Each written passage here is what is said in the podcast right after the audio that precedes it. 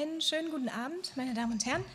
Ich heiße Sie im Namen der Urania herzlich willkommen. Mein Name ist Konstanze Söder. Ich freue mich, dass Sie trotz der aktuellen Umstände so zahlreich erschienen sind zu wahrscheinlich leider erstmal wieder einer der vorerst letzten Publikumsveranstaltungen in der Urania, dem Gespräch Solidarisch sein gegen Rassismus, Antisemitismus und Hass mit Ahmad Mansour und Ingo Kahle. Herr Mansour ist Psychologe, Extremismusexperte und Geschäftsführer der Mansour-Initiative für Demokratieförderung und Extremismusprävention. Und Anfang Oktober ist sein gleichnamiges Buch erschienen, Solidarisch sein, ähm, im Fischer Verlag, das heute auch quasi Grundlage für das Gespräch mit dem Journalisten Ingo Kahle sein wird. Und jetzt wünsche ich Ihnen viel Spaß mit der Veranstaltung und übergebe das Wort. Ja, herzlichen Dank. Dankeschön.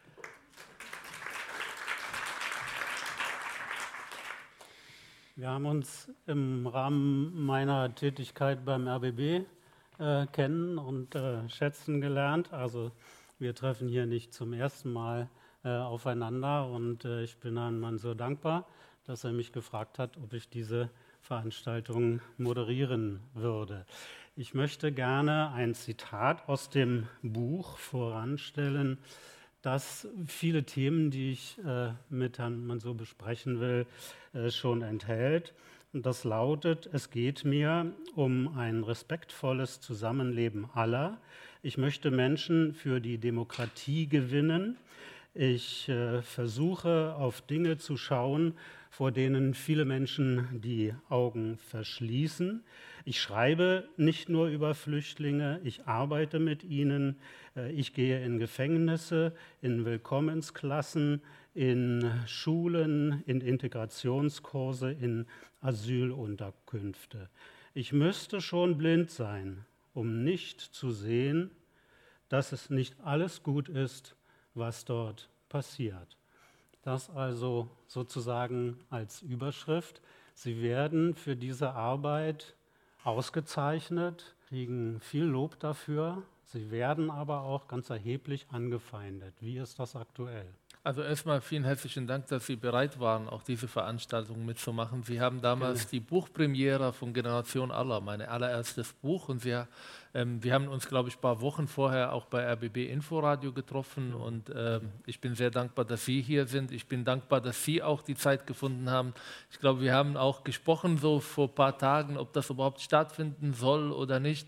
Umso mehr freue ich mich, dass Sie hier gekommen sind. Ich ähm, hoffe, Sie bleiben alle gesund und freue ich mich auf die Diskussion mit Ihnen.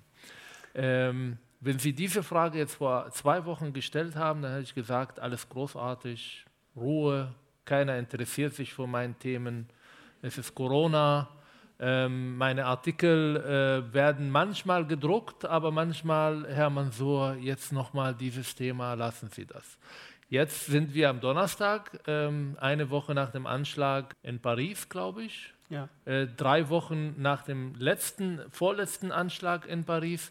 Und es bewegt sich was. Ähm, die Öffentlichkeit ist da, sie interessieren sich. Ähm, Leute von der SPD schreiben, wir haben das Thema ignoriert und wir müssen jetzt umdenken. Ähm, aber auf die andere Seite kommen nicht nur natürlich positive Feedbacke und äh, Mails zurück, sondern auch natürlich der Hass, der, ist, äh, der da ist. Wie massiv das Thema, ist das? Sehr massiv. Äh, vor allem, weil, und da geht es nicht nur um mich, sondern es geht um das Thema. Das Thema Karikaturen, die viele Leute überrascht, die rufen Journalisten morgen an und sagen, Herr Mansour, wir sind überrascht von der Reaktion in der Türkei und die Reaktion der arabischen Länder. Das ist Konsequenz, das ist eine logische Entwicklung die wir in den arabischen Ländern und die muslimischen Ländern in den letzten Jahren gesehen haben. Wir haben das Thema intern nicht aufgearbeitet. Wir haben uns zufrieden gegeben mit Worten wie, das hat mit dem Islam nichts zu tun und wir sind solidarisch mit den Opfern. Aber eine wirkliche Aufarbeitung der Gründe, die Ursachen für Terror, Radikalisierung haben wir nicht gehabt.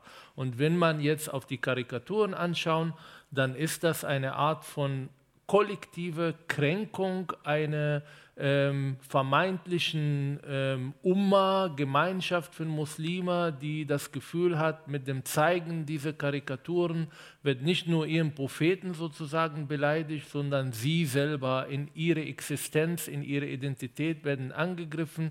Und da soll sich keiner wundern, dass äh, da auch aggressive Reaktionen dann zurückkommen.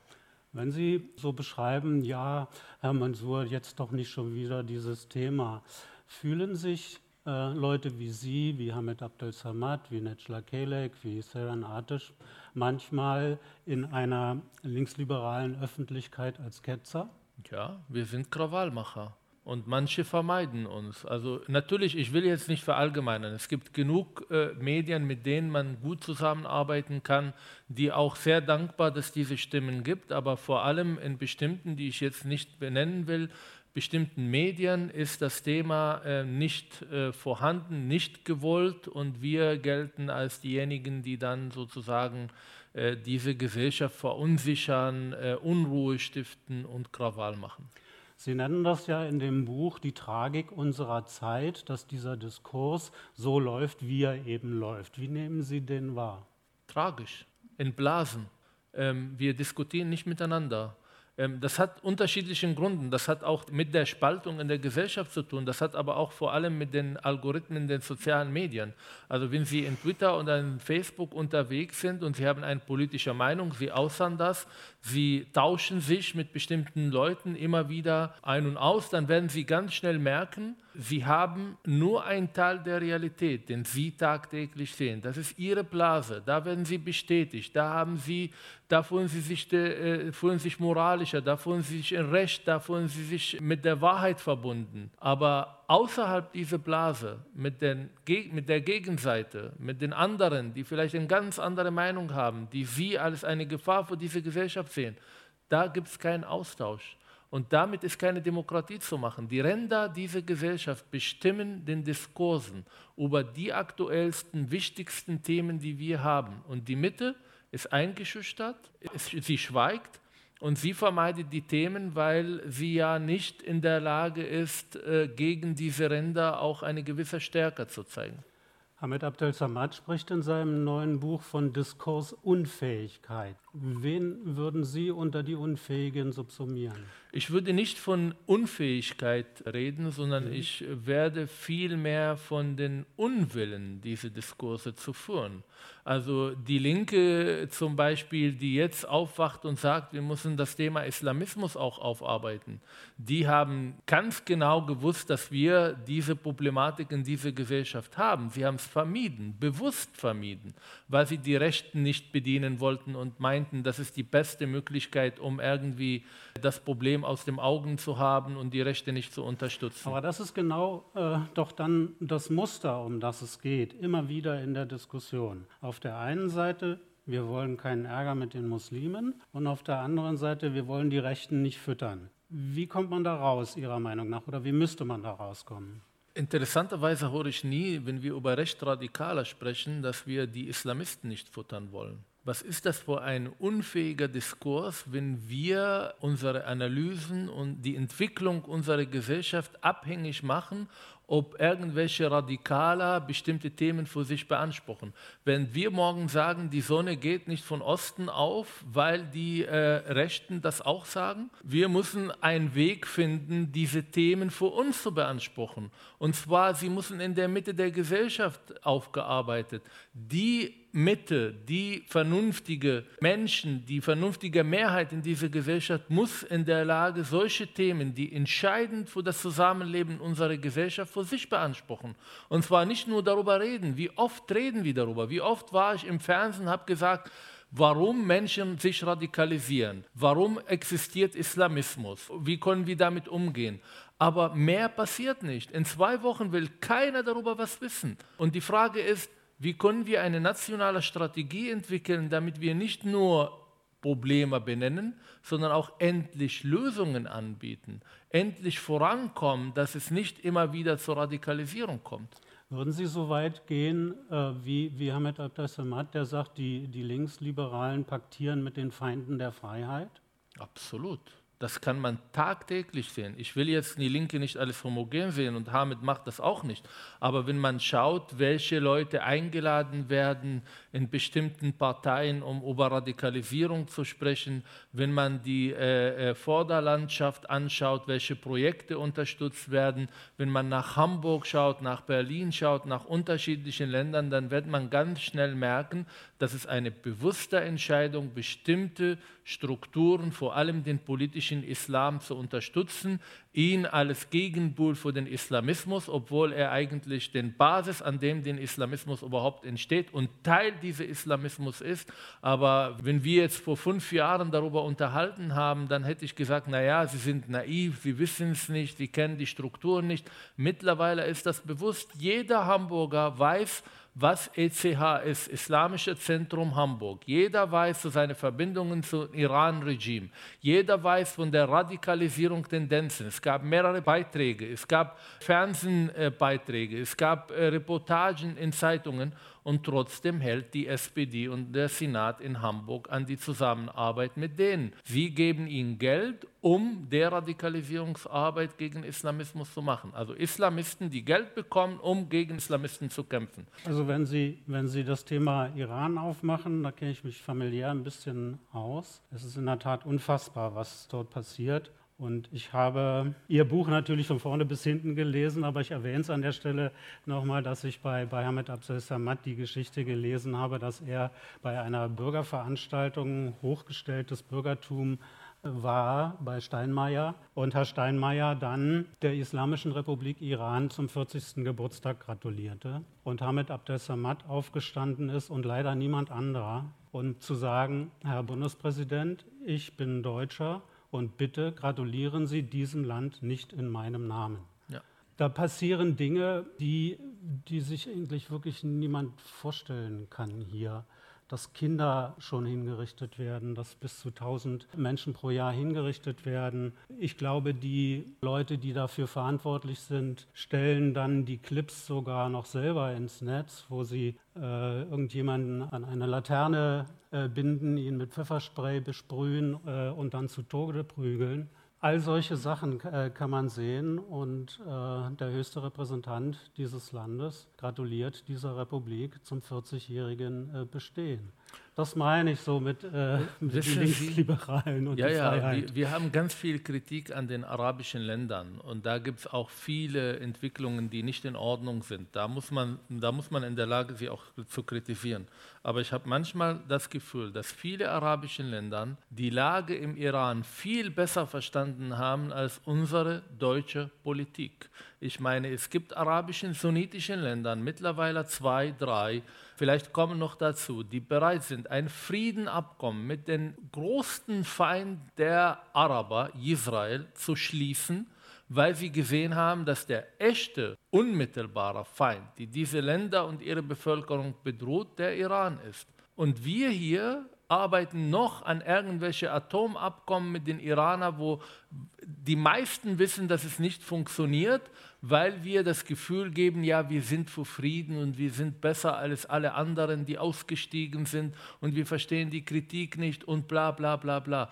Die Außenpolitik und die Repräsentantenpolitik in Deutschland, das, was Iran angeht, das ist nicht nur Verrat an die Demokratie und die Menschenrechte, das ist im großen Stil ein Verrat an die deutschen Iraner, die im großen, großen Teil von denen abgehauen, migriert nach Deutschland gekommen, weil sie Angst und äh, Unsicherheit in Iran von diesem Regime gehabt haben, deshalb nach Deutschland gekommen sind. Die verraten wir, wenn wir eine, äh, äh, eine gemeinsame Sache mit diesem Regime machen und die massiven Menschenrechtsverletzungen, die da stattfinden, einfach ignorieren und äh, sie gratulieren oder sogar finanziell und wirtschaftlich mit denen zusammenarbeiten. Frankreich, das äh, Thema ist auch heute leider wieder äh, besonders aktuell geworden wieder ein Attentat in Nizza, in Avignon, mhm. wieder hat es Tote äh, gegeben.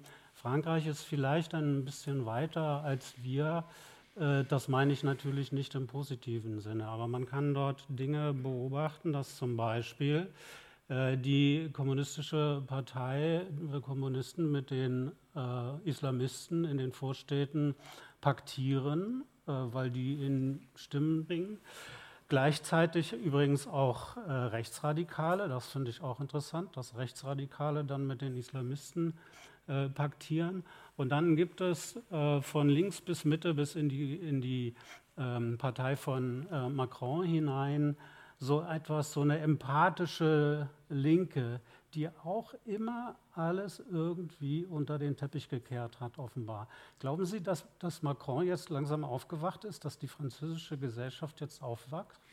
Ähm, ich hoffe, dass es nicht nur bei Sonntagsreden und irgendwie aus Schock heraus irgendwelche Aktionen jetzt passieren, sondern wirklich diese fünf Plan von Macron, der in seiner berühmte Rede vor ein paar Wochen gehalten hat, auch zu Taten führt und dass wir wirklich den Kampf gegen den Extremismus insgesamt in Europa führen, auch gegen den Islamismus und dass wir vor allem mehr tun, damit wir die Menschen, die bei uns geboren, aufwachsen, für die Demokratie begeistern und sie nicht an irgendwelche extremistischen Ideologien verlieren, was der Fall ist. Die Entwicklungen, die Sie beschrieben haben, existieren auch in Deutschland. Wir wissen auch, dass manche islamistischen Strukturen in manchen demokratischen Parteien schon äh, weit sind. Wir wissen, dass äh, in manchen linken, liberalen äh, Kreisen Muslime als Kuscheltiere bezeichnet werden, die nicht in der Lage, Kritik auszuhalten, die man ja schützen muss, die man nicht kritisieren darf. Übrigens, das ist ein Verrat an die, an die grundlegenden Werten der Linke. Wenn Sie vor 30, 40 Jahren linke Menschen gefragt haben, was sie an Werten tragen, was Linkssein bedeutet, dann ist das Individualität, Religionsfreiheit und Freiheit gewesen. Und beim Umgang mit dem Thema Islamismus und Islam und auch beim Thema Integration haben sie diese Werte verraten. Religionskritik ist islamophob im großen Teil, wenn es um den Islam geht. Das heißt, das darf man nicht, nicht mehr machen teilweise, weil ja die Rechten bedient.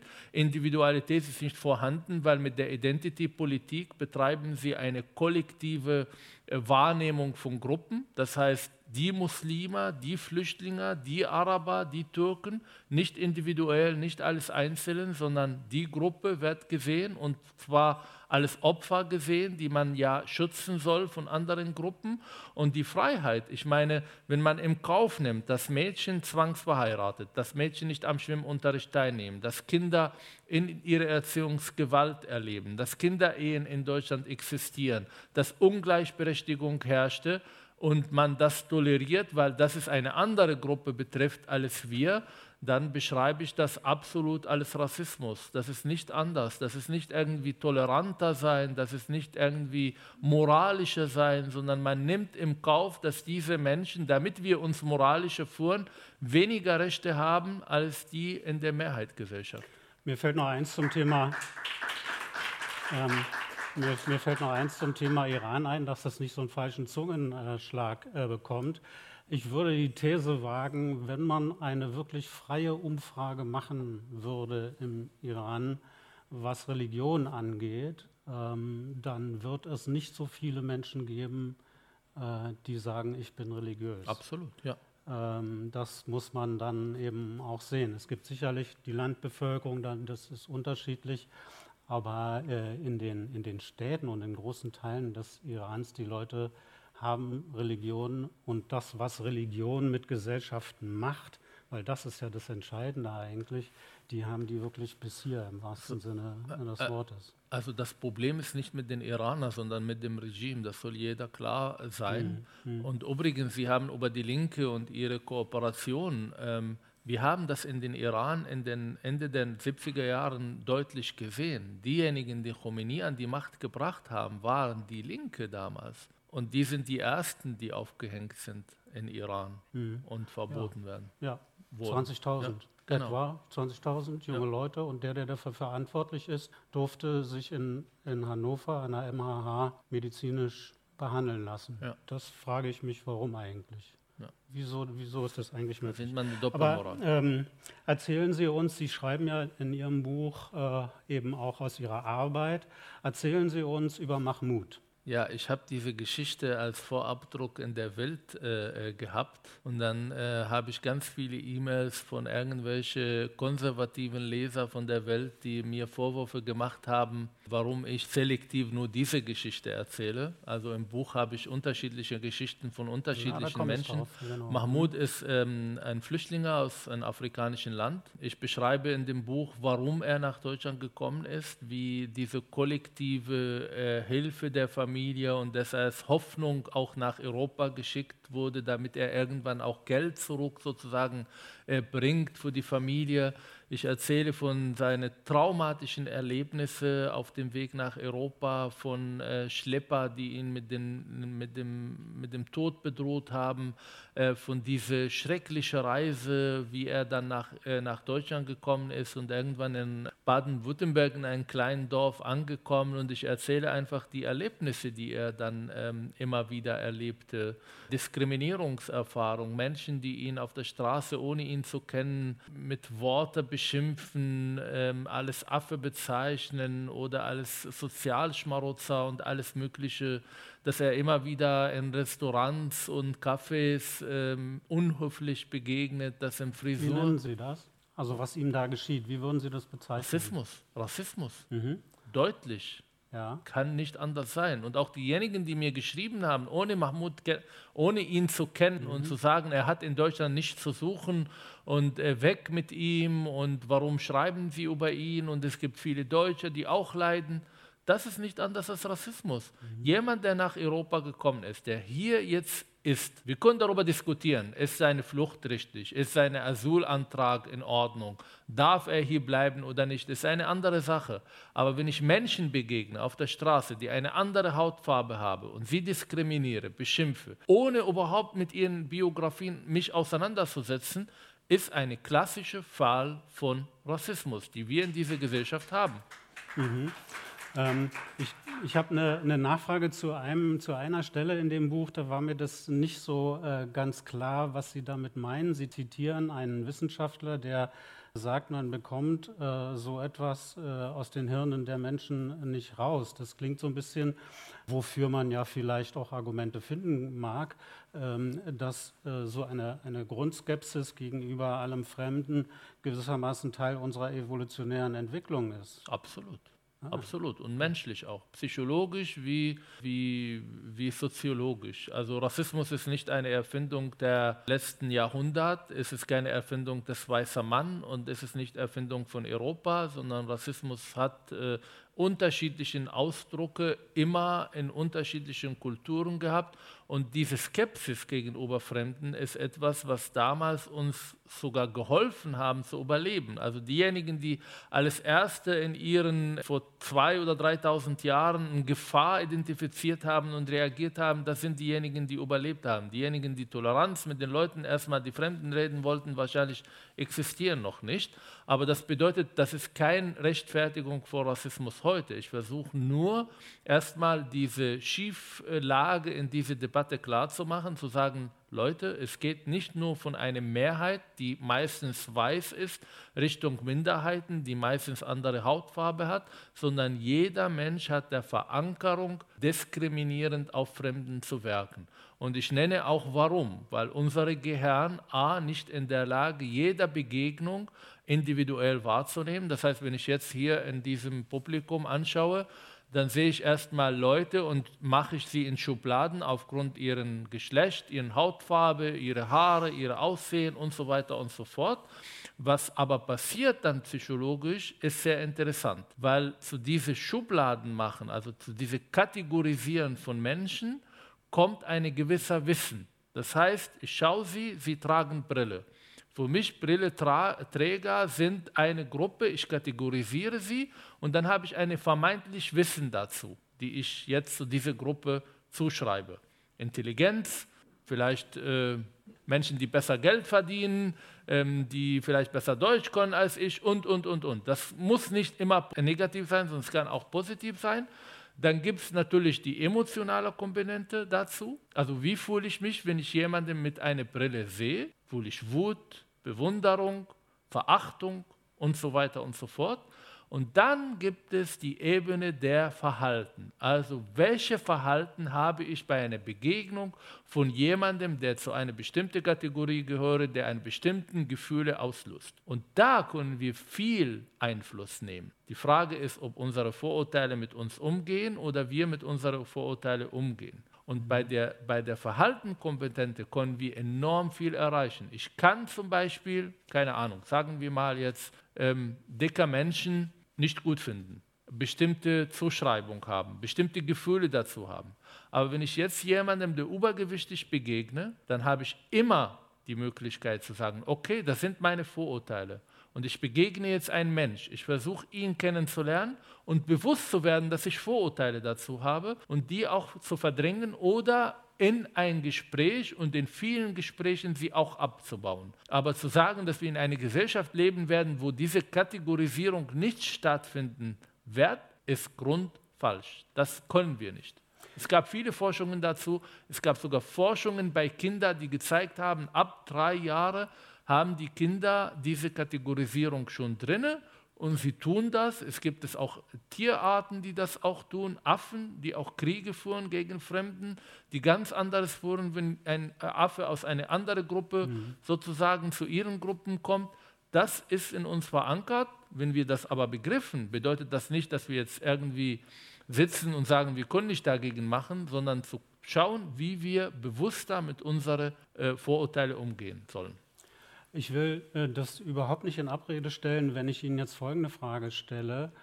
Äh, ist Rassismus, dieses Argument Rassismus, was ja auch sehr schnell als Keule kommen kann in einer Diskussion, auch in der äh, Hand von oder in der Sprache von äh, Leuten, die zum Beispiel zum Islamismus gehören, eine Waffe? Natürlich. Also schauen Sie mal, es gibt Leute, die mir schreiben, seitdem ich dieses Buch rausgebracht habe, Herr Mansur, das ist Bullshit, was Sie beschreiben. Rassismus gibt es nur von Weißer Richtung Schwarzer. Es gab diesen Fall, WDR, glaube ich, hat dazu äh, einen Kommentar geschrieben, hat jemand geschrieben, ich gehe jeden Sonntag Fußball spielen und es gibt eine Gruppe von schwarzer Menschen, die Fußball spielen. Ich wollte mitspielen sie haben mir gesagt, wir wollen hier keine Weiße. Ist das Rassismus? WDR hat dann geantwortet auf sozialen Medien, nein, das ist kein Rassismus. Rassismus geht von einer Mehrheitsgesellschaft, meistens weiß, Richtung Minderheiten. Minderheiten können es nicht. Ähm, wenn ich zum Beispiel Stefanie-Geschichte erzähle, will ich jetzt nicht, aber es ist ein deutsches Doch, Mädchen. Ich würde Sie danach fragen. Naja, dann lesen Sie das Buch nicht, das ist so kurz. Na kurz, also worum es da geht. Stefanie ne? ist ein Mädchen, Deutsche ohne Migrationshintergrund. Aufgrund von wirtschaftlichen äh, Problemen zieht sie um. Sie geht in eine Schule mit mehr, mehrheitlich in Berlin, mehrheitlich muslimischen, sagen migrantischen Kindern. Leider gibt es diese Schulen auch hier in Berlin äh, sehr, sehr stark. Und sie wird aufgrund ihrer Deutschsein massiv gemobbt, ähm, unterdrückt und ähm, erlebt auch ähm, sozusagen physische und seelische Gewalt von diesen Schülern, weil sie anders ist. Wenn ich jetzt sage, dass was sie erlebt hat, ist Rassismus, kommen bestimmte Leute und sagen, nein, Herr Mansur, das ist dis maximal Diskriminierung, das ist nicht Rassismus. Wenn wir aber die Diskurse anschauen, dann merken wir, dass es den Muslimen einen ähm, Sonderstatus gegeben wird in diese Diskurse, weil wir benutzen, wenn es um Muslimfeindlichkeit geht, den Begriff antimuslimischer Rassismus. Gegen Deutsche ist das kein Rassismus, aber gegen Muslime ist das ein antimuslimischer Rassismus. Das heißt, die Debatte ist schon ganz stark ideologisiert und politisch geführt. Das merken wir tagtäglich, wenn man auf Twitter oder wenn man die Debatten die letzten Monate auch äh, äh, anschaut und merkt. Und eigentlich ist dieses Buch eine Antwort genau auf diese Schieflage der Debatte. Jetzt gibt es muslimischen Rassismus, äh, äh, sagen wir Islam oder Muslimfeindlichkeit. Es gibt Rassismus gegen Minderheiten. Das will ich auch nicht jetzt kleinreden. Es gibt übrigens auch strukturellen Rassismus in unserer Gesellschaft. Die will ich auch nicht kleinreden. Ich will aber auf die allen Fassaden auch zeigen, die dabei sind. Es gibt aber auch eine legitime Kritik, die ich immer wieder oder von Seiten von anderen den Vorwurf bekomme, das wäre rassistisch. Wenn ich zum Beispiel sage, ein gewisser Islamverständnis, die wir auch in Deutschland haben, führt zur Radikalisierung. Doch Terrorismus hat mit dem Islam zu tun. Wenn ich über den Kölner Silvesternacht spreche und sage, dass eine gewisse Geschlechterbilder, die diese Menschen aus ihren Sozialisationen mitgebracht haben, dazu führt, dass sie verstärkt ähm, frauenverachtende Verhalten auch an dem Tag zeigen. Wenn ich sage, dass zum Beispiel vor allem unter die Flüchtlinge, auch mit Menschen unter Migrationshintergrund, eine gewisse patriarchalische Strukturen herrschen, dann ist das von manchen, die diesen Diskurs führen, schon absolut rassistisch und wird als rassistisch abgetan, um sozusagen meine Argumente aus dem Weg zu gehen, zu vermeiden und keinen Austausch von Argumenten zu machen.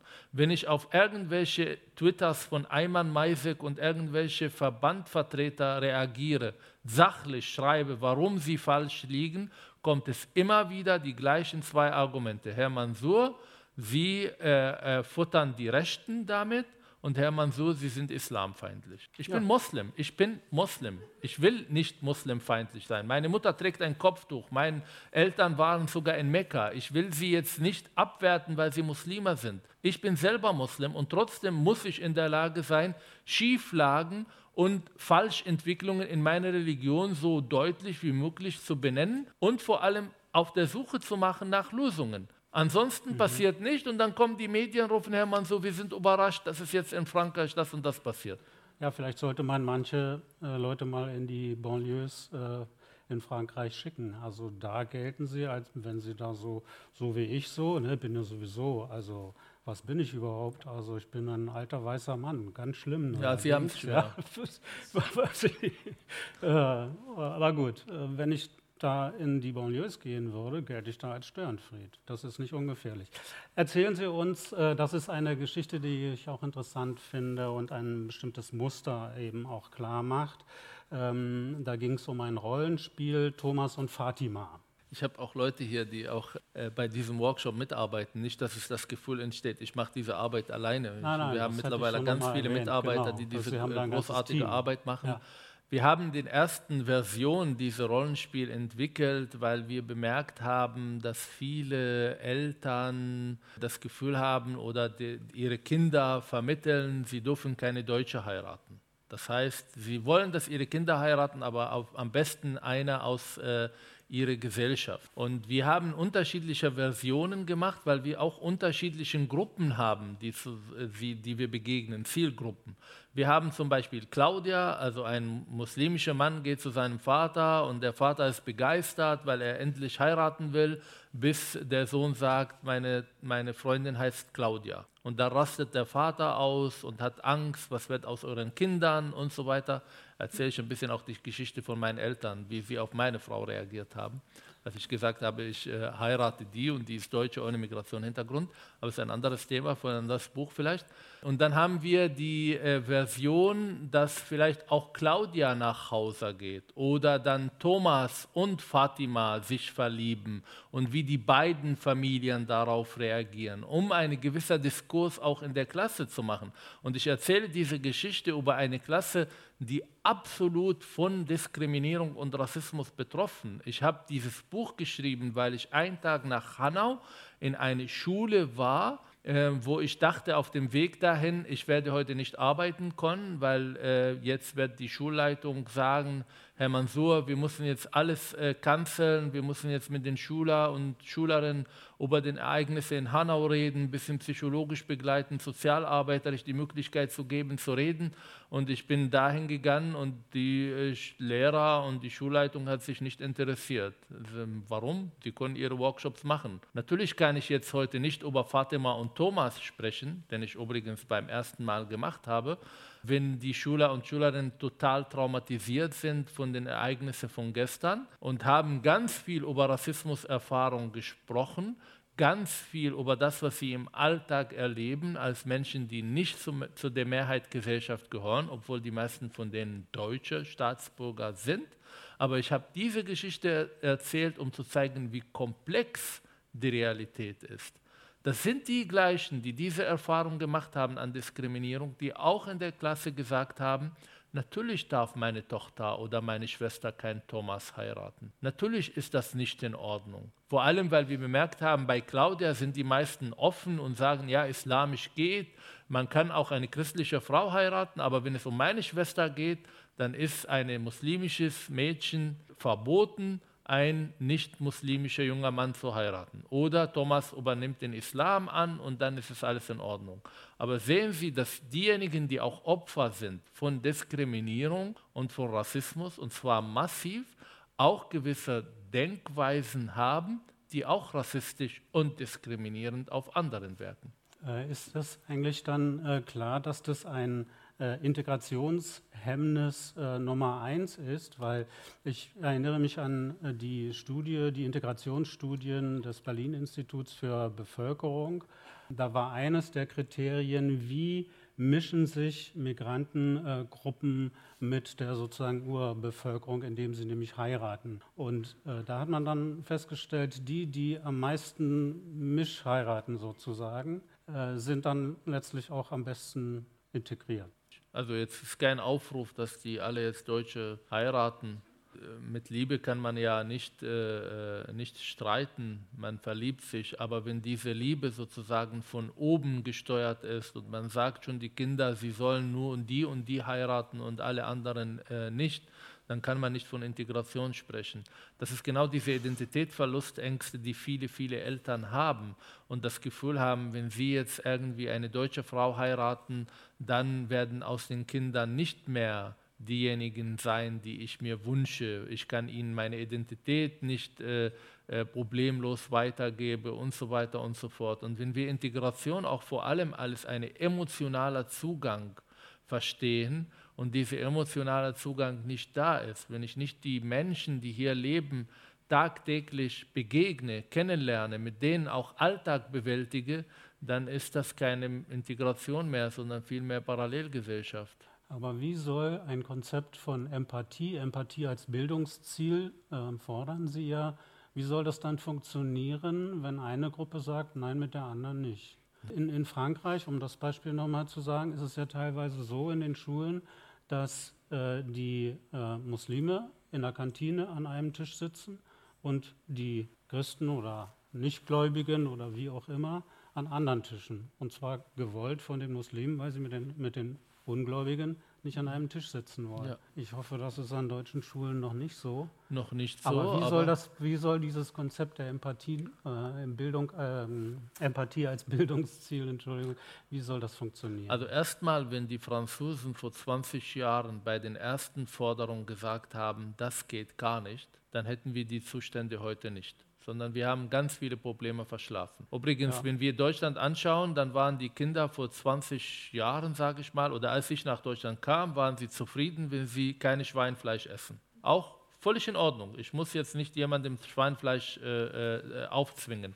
Heute sind die Kinder äh, nicht zufrieden, wenn es nicht nur keine Schweinfleisch gibt, sondern sie wollen, dass die Schule nur den Halalfleisch aus der türkischen Laden kaufen und nicht anders. Das heißt, Hähnchen, die vor ein paar Jahren gejubelt ist als großer Erfolg, heute ist das nicht halal. Das heißt, es muss nochmal irgendwie äh, noch eine Stufe gehen und noch eine Stufe gehen. Wenn wir aber immer wieder Kompromisse machen, dann sollen wir uns nicht wundern, dass irgendwann eine Parallelgesellschaft entstehen, wo überhaupt keine Interaktion, keine Begegnung, keine Miteinander gehen. Das, was Sie jetzt sagen, vor 20 Jahren, äh, das hat ja der oberste Schulinspektor vor 20 Jahren in Frankreich in der Tat geschrieben. Der Bericht ist unter den äh, Tisch gekehrt äh, worden, weil man keinen Ärger haben wollte. Weder genau nach dem Muster, man kann die Muslime soll man nicht verärgern und man sollte die, die Rechten äh, nicht füttern. Heute schreibt er ein Buch mit genau diesen Worten, äh, wir haben 20 Jahre verloren. Absolut. Und ich hoffe, das tun wir in Deutschland auch nicht, obwohl wir auf dem geraden Weg Richtung Frankreich, ich habe es immer wieder gesagt, Frankreich ist nur zehn Jahre im Voraus. Diese Entwicklungen haben wir. Wir haben Einschüchterungsversuche auch von Lehrern und Lehrern. Ich kenne sehr viele Lehrer, die viele Themen nicht mehr ansprechen, die Probleme haben, überhaupt Evolutionstheorie anzusprechen, geschweige von irgendwelchen Tabuthemen wie Israel-Palästina-Konflikt differenziert zu besprechen oder ähm, über ähm, Religionskritik zu sprechen und so weiter und so fort. Aber das sind genau die Themen, die wir brauchen, um unsere Demokratie und unsere grundlegende äh, Verständnis von Demokratie weiterzugeben. Übrigens, es gibt viele Leute, die auch in den nächsten, letzten Tagen schreiben, muss das sein mit den Karikaturen? Müssen wir diese vulgäre Art und Weise auch irgendwie verbreiten? Hätten wir nicht einfach schweigen und dann die Muslime nicht irgendwie ärgern? Wenn wir das tun, dann haben wir definitiv weniger Probleme. Dann haben wir ein paar Wochen Ruhe, dann hat in Frankreich die Franzosen nicht so viele Probleme wie gerade jetzt, aber dann etabliert sich ein gewisser Status quo und der bleibt nicht da. In ein paar Jahren darf auch Hamid Abdesamad Buch über Mohammed nicht mehr in Frankreich verkauft werden, weil das auch gewisse Inhalte hat, die bestimmte Muslime beleidigt werden. Also wir müssen daraus eine Grundsatzfrage machen nicht mit dem Ziel, einen Kampf der Kulturen zu führen, der gerade existiert. Die Araber nehmen das als Kampf der Kulturen. Wenn man die Nachrichten, die sozialen Medien, Al Jazeera anschaut und merkt, was gerade passiert, das ist nicht nur Frankreich gegen die Türkei oder die Türkei gegen Frankreich. Das ist massiv verbreitet gerade in den arabischen Ländern. Übrigens, da gibt es aber eine intellektuelle Elite, die verstanden hat, was eigentlich Erdogan mit den Muslimen machen will und sich nicht beteiligen da. Aber es gibt eine massenhafte Menschen, die diesen, diesen Karikaturen als Angriff auf ihre Religion sehen, auf der Straße gehen und sogar teilweise bereit, Gewalt anzuwenden, um ihre Kränkung irgendwie zu artikulieren. Aber wenn wir jetzt nicht anfangen, in unsere Schulen allen klar zu vermitteln, hier geht es um die Meinungsfreiheit und auch ganz klar zu vermitteln, wenn diese Meinungsfreiheit leidet, dann leidet ihr, dann leiden die Muslime, dann leiden die Individuellen, dann leiden am meisten die Minderheiten, weil sie viel weniger Schutz haben, wenn wir anfangen, an unseren Grundgesetzen ja Kompromisse zu machen. Und deshalb ist Empathie enorm wichtig. Und Empathie ist Begegnung, Empathie ist aber eine ein Begleitung von Menschen, ihnen die Fähigkeit zu geben, sich in Situationen hineinzusetzen von anderen, die Gefühle von den anderen zu verstehen. Und das leidet nicht nur unter Minderheiten, das leidet in der gesamten Gesellschaft. Das hat mit Leistung zu tun, das hat mit unserer Art und Weise, wie wir kommunizieren. Es gibt viele Studien, die zeigen, dass Sozialmedien äh, dazu führen, vor allem wenn da überproportional benutzt und konsumiert wird, dass die äh, Empathiebildung von Kindern darunter leidet, dass die Kommunikation darunter leidet, dass Narzissmus daraus entsteht. Und wenn Sie jetzt in der Terrorforschung gehen, was jetzt ein anderes Thema ist, und schauen, was sind die Menschen, die zu Terroristen werden, wenn ganz schnell merken, es gibt äh, drei Persönlichkeiten, die am meisten ausgeprägt sind bei den Täterprofils. Das ist Narzissmus, das ist Machiavellismus, also die Fähigkeit zu manipulieren, und das ist Psychopathie. Und was ist Psychopathie? Das ist nicht die Fähigkeit, Empathie zu empfinden. Das mhm. heißt, auch eine gewisse Empathieentwicklung, die natürlich für die Eltern, für die Entwicklung von Kindern, für ihre seelische Entwicklung, für die Demokratieentwicklung enorm wichtig. Das ist auch eine Prävention gegen Terrorismus. Und zwar nicht nur im Islamismus, auch im Rechtsextremismus. Weil Sie sagen, es werden bestimmte Dinge gar nicht mehr unterrichtet. Wenn man sich das mal anguckt, diesen Fall äh, Samuel Paty, äh, der hat ja die muslimischen Schülerinnen und Schüler auch freigestellt. Also er hat ja gesagt, ihr müsst hier nicht teilnehmen. Er hat sogar dafür gesorgt, dass sie betreut werden äh, während dieser Stunde, wenngleich äh, doch alle Schülerinnen und Schüler sicherlich Adressat äh, für dieses Thema waren. Und dann hat man beobachtet, dass die Schulverwaltung sogar bereit war, äh, den Lehrer äh, zu tadeln, damit endlich Ruhe herrscht gegenüber den äh, radikalen Eltern. Worauf will ich hinaus? Man kann natürlich diesen Kampf um die, um die Freiheitsrechte und über, für, die, für die Rechte des Individuums auch nicht nur den Lehrern allein Absolut überlassen, Äh, in Frankreich sieht das nämlich so aus, dass Studentinnen, die auf Lehramt studieren, nach dem ersten Praktikum ihr Studium abbrechen, weil sie sagen, das tue ich mir nicht an. Das heißt also, da muss die Unterstützung von Seiten der, der Behörden, der Schulbehörden und natürlich auch der Gesellschaft äh, dann den Lehrerinnen und Lehrern gegenüber da sein. Sonst äh, kann man das den Lehrern auch nicht zumuten. Naja, ich habe viel über die Schule geschrieben. Und äh, deshalb habe ich auch die Widmung am Anfang gemacht an allen Lehrer und Sozialarbeiter, weil ich glaube, sie machen großartige Arbeit und sie werden sehr oft im Stich gelassen von ganz, ganz vielen. Diese Zustände herrschen nicht nur beim Thema Karikaturen, sie herrschen auch beim Thema Schwimmunterricht, sie herrschen beim Thema interkultureller Kompetenz und wir machen die Lehrer immer wieder Vorwürfe und die, wir wollen, dass die Schule alles gerade beugt, was in unserer Gesellschaft schiefläuft. Aber ohne massive Unterstützung der Politik wird das nicht funktionieren. Und ich sage es zum dritten Mal im dritten Buch, beim dritten Thema, wir brauchen eine Schulreform. Wir brauchen eine Schule, wo die Ausbildung von Lehrer und Lehrerinnen viel besser funktioniert. Übrigens, es gibt einen, Bericht von Bundes, äh, Bundestag von 2006, glaube ich, als damals das Thema Antisemitismus behandelt wurde. Und man hat gesagt, die Konzepte zum Umgang mit dem Antisemitismus in den Schulen funktionieren nicht. Wir brauchen neue Konzepte, die natürlich die Erinnerungskultur auch adressieren, auch an die Menschen mit Migrationshintergrund, eine Generation, die das nicht mehr erlebt hat, auch Deutsche ohne Migrationshintergrund. Nahostkonflikt muss angesprochen werden. 2006, wir sind heute 2020, 14 Jahren nichts passiert. Und bei anderen Themen ist es genauso. Wir haben Lehrer, die in Berlin-Neukölln anfangen, ihre Tätigkeit als Lehrer auszuüben und sie haben in ihren, in ihren äh, Universitäten, Laufbahn, in ihrer Ausbildung vielleicht einen Kurs zum Thema interkultureller Kompetenz gehabt, mehr nicht. Die werden natürlich scheitern, die werden natürlich verunsichert. Und wenn Sie schauen, mit welchen Wucht und Kraft den politischen Islam auch Eltern in ihren Angelegenheiten bestätigt und unterstützt, dann haben Einzellehrer keine Macht mehr.